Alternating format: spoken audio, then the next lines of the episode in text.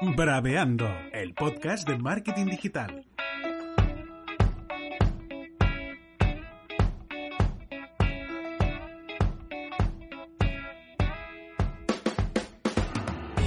Hola chicas y chicos, esto es Braveando el podcast de marketing digital de Brava Comunicación. Hoy toca poner nuestros perfiles en abierto para hablar de redes sociales con nuestra comunicadora digital, planificadora de eventos y periodista del equipo. Si no se ha caído de la silla, la tengo aquí a mi lado, la estoy viendo, ¿eh? o sea que no se ha caído. Ah, aprovecho para saludarte, Miriam. Buenos días, buenas tardes o buenas noches, depende de cuando nos estén escuchando. Hola Dani, ¿qué tal? ¿Cómo estás? Te estás acostumbrando a hacer los podcasts así conmigo al lado y, y- Sí. y te está gustando, se te nota en la cara. Y, y no te he dicho buenas tardes ni nada, ¿eh? te he dicho hola Dani, ¿qué tal? Que es lo que tú la semana pasa- pasada me dijiste. Miriam, no, no te hagas enredos, dime hola Dani, ¿qué tal? Es que Entonces, hola Dani, ¿qué tal? Como si no te hubiera visto en todo el día. Es más sencillo. pero te lo pregunto, Bueno, ¿qué tal para, estás? Va. para la gente no nos, no nos hemos visto. Representa que tú y yo nos acabamos de ver ahora por primera vez, Vale. que no llevamos toda la semana juntos. Hombre. Esto, esto de la palabrota que he dicho la voy a cortar porque si no luego no, nos banean la cuenta desde iVoox. llevamos toda la semana juntos, todo el fin de semana juntos, todos juntos. Miriam, vete ya, por Sí, favor. ¿Y tu mascarilla qué hace aquí contigo? También va junto a ti todo el día porque te la has dejado aquí colgando en forma de collar. Es que, ah, bueno, como bien sabes, acabo de ir a ver a un cliente y, y, bueno, he ido con la mascarilla porque todavía estamos obligados a llevarla. Y bueno, no me la he quitado, me la he bajado ya directamente y la Sí, tengo, sí, de- la tengo en el cuello. collar. Mm. Es una nueva tendencia que estás marcando. La tengo en el cuello y no, no me la he quitado. Venga, va, me la voy a quitar y ya está. Pues estoy cansado, Miriam, la verdad, tú lo sabes, que tenemos ahora un montón de faena. Eh, solo me motiva una cosa, que es que llegue una tele, porque hemos comprado una tele para Sí. Brava. O sea, estamos haciendo un poco de obras, no sé qué le pasa a Miriam, que está eh, muy espléndida, muy eufórica, no sé cuál sería el adjetivo para calificarla. que todo funciona bien. Entonces, entonces cuando todo funciona Sí. bien, todo fluye y Es ya vas cierto. como con mucho positivismo en la vida, la gente lo nota, te dice, wow, Sí. qué guay, y, y todo mola. Sí, todo bien. mola. Y pues hace dos semanas que todo mola. Estamos con la flechita primera para de- arriba. del confinamiento, después del confinamiento fue un poco de agobio y volver y, las nuevas rutinas y esto nuevo que venía de golpe. sí. Y ahora es como, vale, todo top. Sí, sí, y sí. entonces nos encanta, estamos muy felices y mira. y- La verdad que sí. Y, no, y y que, estamos. y que la gente responde y que, bueno, eh, tenemos buenos feedbacks con la gente. No solo en el podcast, ¿eh? en cuanto al podcast, que también, porque ya hemos pasado los mil oyentes del podcast. O sea, que muy bien. Muy bien. eh, Que, está, que están súper contentos y, y gente que nos escribe y tal para preguntarnos dudas y preguntas. O sea, muchas gracias a todos los que, los que nos seguís en el podcast. Pero es que también desde Las Brava va súper guay. serán un- una, una bueno, como una cajita para que nos metamos ahí adentro y se pueda escuchar súper Vale. perfecto el podcast. Las siguientes obras, ahora estamos, bueno, obras, estamos haciendo un Sí, poquito de restyling, cambios. de restyling de la oficina, ¿no? Hemos movido las mesas, hemos comprado una tele para hacer reuniones guachi, pirulis. Sí. La siguiente, pues podemos tener, si el podcast mm, lo reventamos, podemos tener una salita de radio Vale. del podcast. Esto me, me encantaría. Y después es un plato también para grabarnos. Y el podcast pasa a la tele. ¿no? Claro, ¿Ya? claro. Bueno, eh, si quieres un día podemos eh, eh, en, en un episodio a la semana hablar de cómo ha ido la semana de Brava. Vale, Hacer un, perfecto, master- un mastermind perfecto. de 10 minutos, de 10 Perfecto. minutos y colgarlo cada lunes un mastermind de cómo ha ido Brava. Y así Bueno, sería el viernes, ¿no? Porque el Vale, el lunes es organización total. Sí, sí, que el lunes vamos de sin, culo. sin clientes, organización Sí, nuestra interna para Bueno, es una decisión. la semana. Es una decisión que hemos tomado ahora. Sí. Que los lunes no tenemos reuniones. Los, los- No. los lunes son para Brava. Nos reunimos nosotros cuatro, nosotros tres, nosotros dos, los que seamos. Y hablamos de decidimos- y, decidimos cosas importantes y sobre Qué nuestros clientes. Me sí, encanta. sí. Y ya sabes que a mí me encantan Sí, esas cosas. Lo sé, lo sé. Eh, A ver qué me sale aquí. Este Mac no puede conectar servicios. Nada, esto es tonterías. Más tarde. Ah, seguimos, ¿no? Sí. Sí. Ah, pues Miriam, ¿qué tenemos hoy? ¿Qué nos vas a explicar? ¿De qué vamos a hablar? Aparte de comentar esta intro que hemos hecho de Brava. Vale. eh, ¿De qué vamos a hablar? de las tendencias. De la chicha. ¿Qué es la las chicha? tendencias, ¿sabes? Como lo que tú estabas haciendo ahora con la mascarilla, de crear una nueva tendencia aquí, mascarilla, Oh, como rollo, hilas, ¿eh? rollo collar, pues las tendencias actuales de marketing de contenidos. Oh, el marketing de contenidos. Sí. Qué palabra más bonita. Y- Explicamos primero y- qué es el marketing de contenidos, Tú ¿no? imagínate que mi madre ahora dice, decide descargarse Spotify, que no sabe ni lo que es, pero bueno, imagínate que lo decide descargarse, o tu madre, que tu madre sí que sabe lo que es Spotify. Sí. Y, Yo a mi madre le abro el, el podcast de Apple Vale. y se lo dejo ahí marcadito para que nos vaya escuchando cada semana. Pues imagínate ahora un saludo a tu madre si nos está escuchando Ojalá, y diga devuelva. marketing de contenidos. ¿Eso qué es? Si yo solo quiero que publique la Miriam cada día y que, Pues eso. y que suba de seguidores. Pues mira, es una técnica de marketing Vaya. que se basa en crear, publicar y compartir todos aquellos contenidos que van dirigidos hacia un público objetivo Sí. y que se, van se basan en una estrategia. O sea, desde el momento en que el consumidor piensa en su mente, uy, quiero ese producto, hasta que va mirando, va buscando y termina comprándolo. Es un poco como el acompañar con el contenido, evidentemente escrito y visual, de ah, pues, acompañar a ese cliente en su proceso de compra o de O posible compra, búsqueda ¿no? de un servicio o lo que sea. Claro, eso es súper guay porque tú como creador de marketing de contenidos te tienes que poner siempre la piel del que está viendo ese contenido, ¿no? Exacto, exacto. De eso hablaremos más adelante porque Ah, además vale. el como que el COVID-19 también ha influido mucho y ha cambiado esas tendencias. Vale. Hoy vamos a dar seis tendencias. Vale.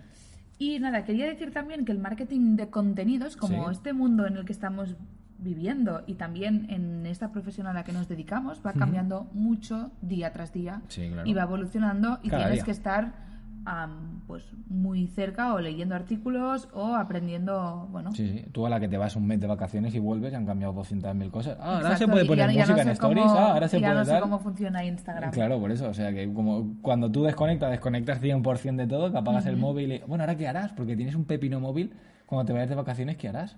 Pues hacer muchas fotos con mi móvil. A ver, eso. siempre se te puede tener el móvil abierto, que a veces lo hago, y simplemente parar los datos para que no lleguen ni WhatsApp ni entre nada.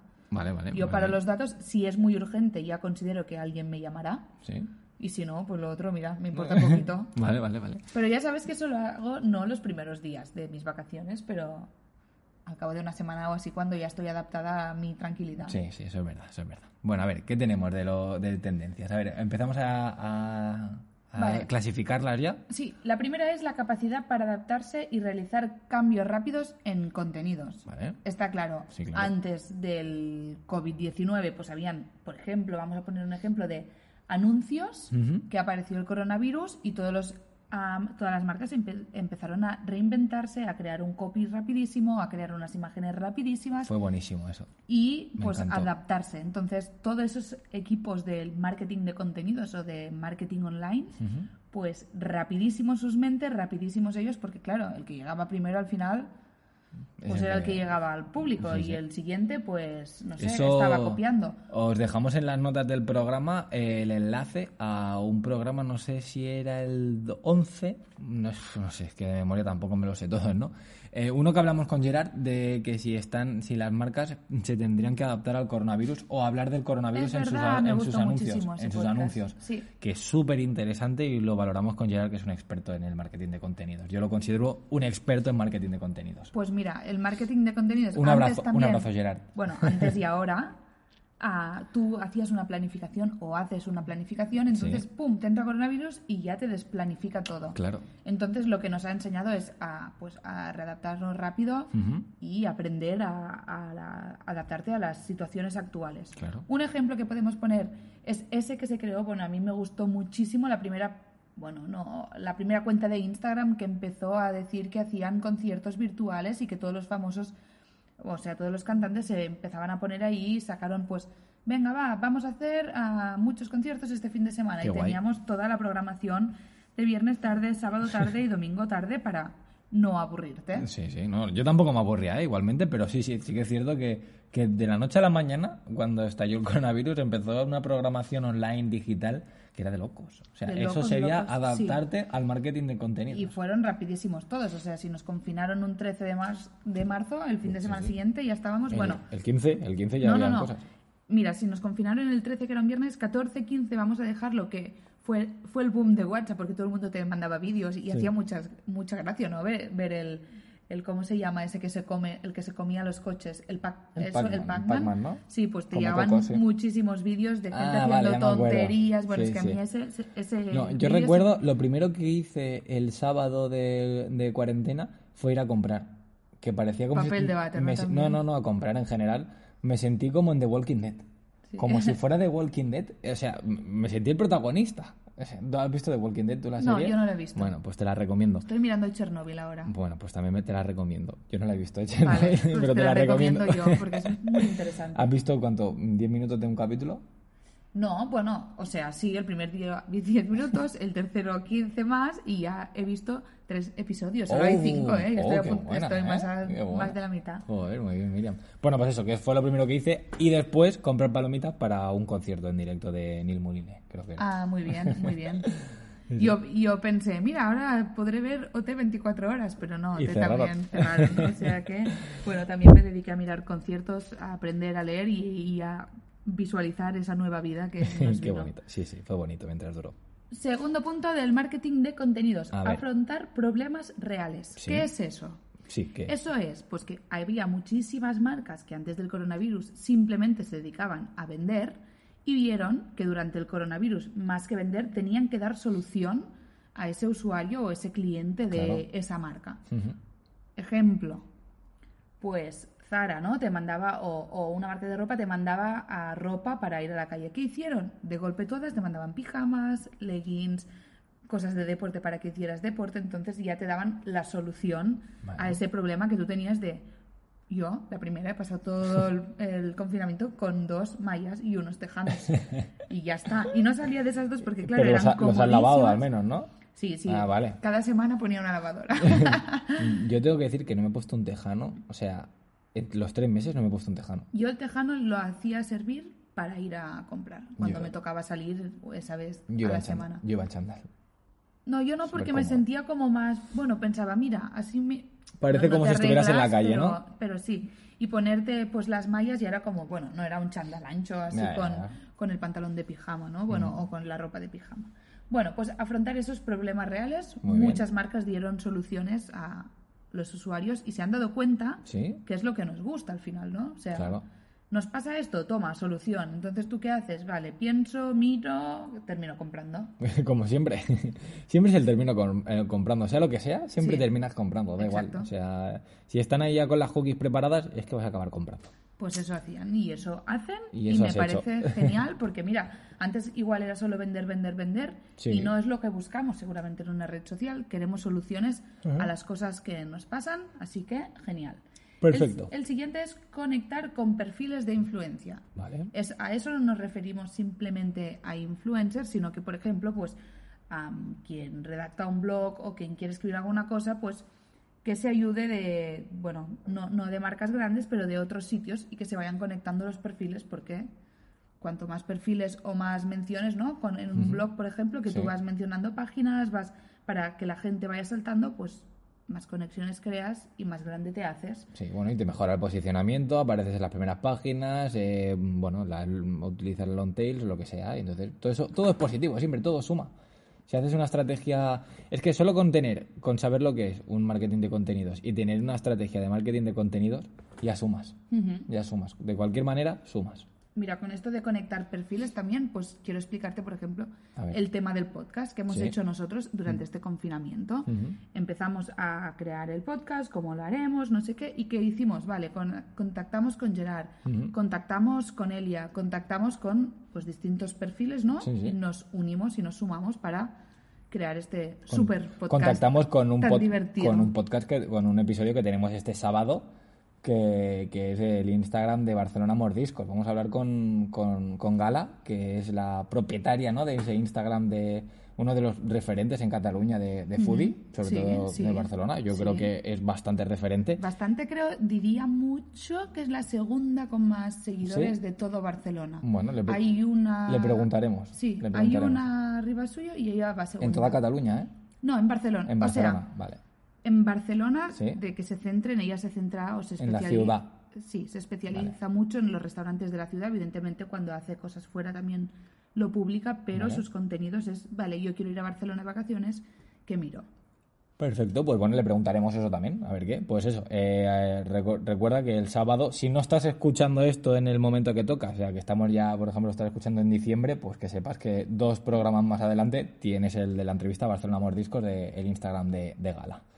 ¿Qué más, Miriam? Centrarse en la búsqueda. En la búsqueda. Vale. Eso significa que a veces nos pensamos que crear, crear, crear contenido y más contenido, y si publico tres veces al día será mejor, si publico cuatro será mejor, si publico muchas veces no es mejor.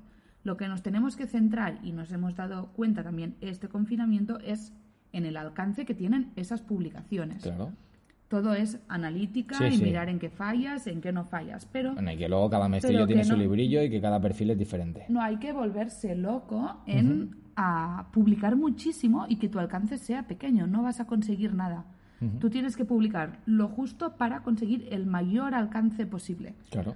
Con todo eso ya sabemos que van cambiando las El estrategias, el todo, o sea. algoritmo y todo, porque por Sí. ejemplo antes eh, siempre lo decimos, ¿no? En Instagram iba por likes, ahora no va por likes, va por comentarios o por fotos que tú guardes o Sí, fotos Pasado mañana irá por visualizaciones de stories eh, y así sucesivamente. O sea, es que no, no hay una tecla. Que Eso- se, eso tiene, es lo se bueno. tiene que estar actualizadísimo, Sí, como hemos comentado al principio, pero bueno, que nos centremos en ese alcance y en la máxima, bueno, en el máximo alcance que podemos tener con ese post Perfecto. que estamos buscando. Perfecto. El siguiente, evitar polémicas. ¿Qué nos pasa con las polémicas? Polémica. Cuando hay una polémica, pero la polémica es en la vida real, igual pues tú puedes hablar con una persona, con dos, y esas, y esas lo cuentan y se hace la bola un poquito más grande.